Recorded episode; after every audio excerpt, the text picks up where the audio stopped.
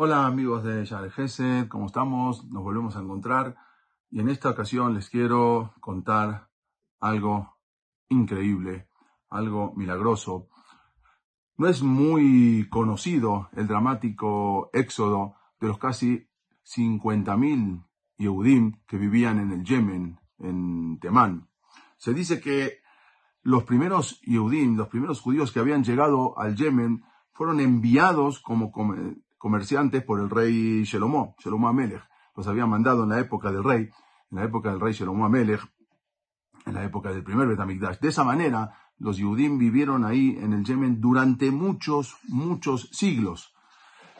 Desde aquella época, en eh, épocas remotas, nunca los Yudim del Yemen olvidaron su Torah, olvidaron su fe, olvidaron sus tradiciones, observaron el Shabbat, y transmitieron la Torá de generación en generación durante muchos, muchos siglos.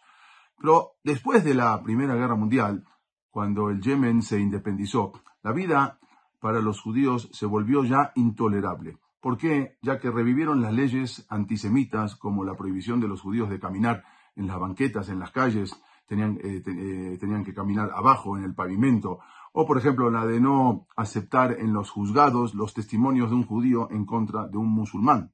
O sea que podían hacer lo que quieran contra los judíos, acusarlos, igual no se podían defender. O por ejemplo que los niños huérfanos y Eudim debían ser convertidos al Islam. Pero en 1947, cuando la votación de las Naciones Unidas en favor de la partición de Palestina la situación ahí se volvió todavía aún peor para los judíos del Yemen, ya que ahora ya era prácticamente un peligro físico. Había un puerto cercano, el puerto de Adén, que antes había sido una colonia británica, pero ahora ya era parte del Yemen. Los árabes ahí mataron a 82 Yehudim eh, del Yemen e incendiaron todo el barrio judío. Más adelante, cuando fue en el establecimiento, en 1948, el establecimiento de, de Eres Israel, de la Medina de Israel y la guerra de la independencia, eso hizo que incrementar aún más el peligro que corrían los judíos del Yemen, tal como había sucedido en los países árabes. Sin embargo, solo pudieron huir en recién en mayo de 1949, cuando inesperadamente el imán del Yemen aceptó permitir que todos los judíos abandonasen el país. Ellos siempre ansiaban llegar a Eres Israel pero no había, nunca tuvieron esos medios para poder lograrlo. En ese momento vivían 49.000 Yehudim en el Yemen. Esos Yehudim que habían llegado desde la época de Shalom Amelech. Cuando terminó la guerra de la independencia en 1949, Israel se encontraba devastado, en bancarrota, pero no obstante trataban de juntar medios para poder traerlos. Mientras, Egipto, que había cerrado lo que es el canal de Suez, para los, justamente para los judíos del Yemen, y para otros tantos ahora tenían que ser transportados en aviones, no podían transportarse por el canal de Suez por ahí porque estaba cerrado. Entonces hubo un comité de distribución eh, de los judíos norteamericanos ortodoxos, el Joint se llama. Ellos se hicieron cargos de transportar a todos los judíos yemenitas y de organizar un transporte aéreo, pero se necesitaban aviones. Justamente, unos años antes, se había creado la compañía Alaska Airlines y eh, los Yudim, el comité, eh, negoció eh, con la compañía, eh, que la compañía empezó a comprar aviones en 1947, aviones usados del gobierno de Estados Unidos. A los pocos días firmaron un contrato y comenzaron la operación llamada Alcanfe Nesharim sobre las alas de las águilas, también conocida como la operación Alfombra Mágica. Como Yemen no permitía que los refugiados judíos volaran desde su país, entonces los británicos aceptaron que se estableciera un campamento de tránsito en una colonia vecina eh, en Adén. Desde ahí comenzaron a, a trasladarlos. Pero a pesar del peligro que esto ocasionaba, 28 pilotos de Alaska Airlines hicieron 380 vuelos y transportaron a Israel a 48.818 refugiados judíos yemenitas. Para esto se necesitaba volar cruzando lo que es el Mar Rojo y el Golfo de Acaba, hacia el puerto de Tel Aviv, donde desembarcaban ahí los pasajeros, mientras los aviones iban y regresaban a Chipre para pasar la noche y proseguir el rescate en la madrugada.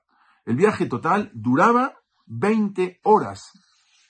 Sin embargo, los aviones no estaban preparados para llevar en ese momento tantos pasajeros, ni tampoco cargaba tanto eh, suficiente combustible para un viaje tan largo.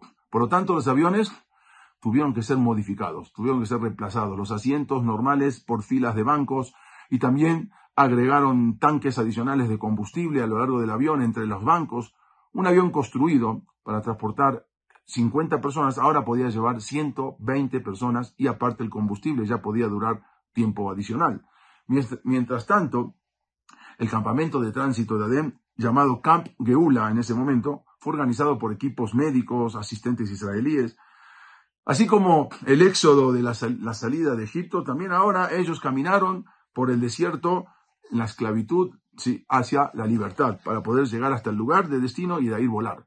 Cuando la, noticia de esa evacuación les llegó a oído de los Yehudim en Yemen, dejaron atrás todos sus bienes materiales, excepto sus libros y sus cifretorá que se llevaron con ellos. Cientos de miles eh, de personas viajaron a través de viento, a través de tormentas, de, a través de la arena del desierto y a través de los vulnerables, eran vulnerables por los bandidos, la población local hostil, hasta que casi muertos de hambre llegaron a la frontera, donde ahí les esperaban los servicios de ayuda eh, israelíes para ser transportados al campamento de tránsito. Allí encontraron por primera vez la electricidad, medicina, agua corriente y servicios sanitarios, que nunca habían visto eso todavía, electricidad ellos.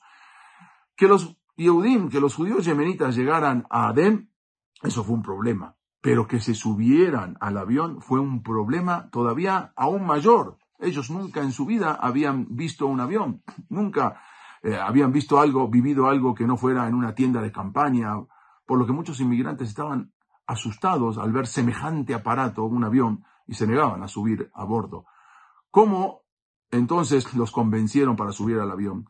Les recordaron lo que está escrito en la Torah, en Shemot, en Shemot 19, está escrito, en eh, está escrito eh, que los transportaría al Canfen en Sharim a ustedes. Entonces ahí ellos, eh, y reforzando todo eso, pintaron en los aviones eh, el dibujo de un águila con las manos, con las, con las alas extendidas sobre la puerta de cada avión para que ellos puedan subir al avión eh, en base a ese pasuk. Pero una vez dentro del avión, muchos prefirieron sentarse en el suelo antes que en esos raros asientos. También tuvieron que implorarles para que, por favor, que no encendieran fuego del avión, porque querían encender para preparar la comida adentro del avión. Nunca habían visto ni sabían. Durante el vuelo, la mitad se descompuso y vomitaron sobre los tanques eh, adicionales de combustible. A pesar de todo, aterrizar en Eres Israel, los yemenitas, los temanim, entonaron cánticos de Berajot, cánticos de bendición. Y de esa manera se pudo completar el rescate de casi la totalidad de los 49.000 Yehudim del Yemen.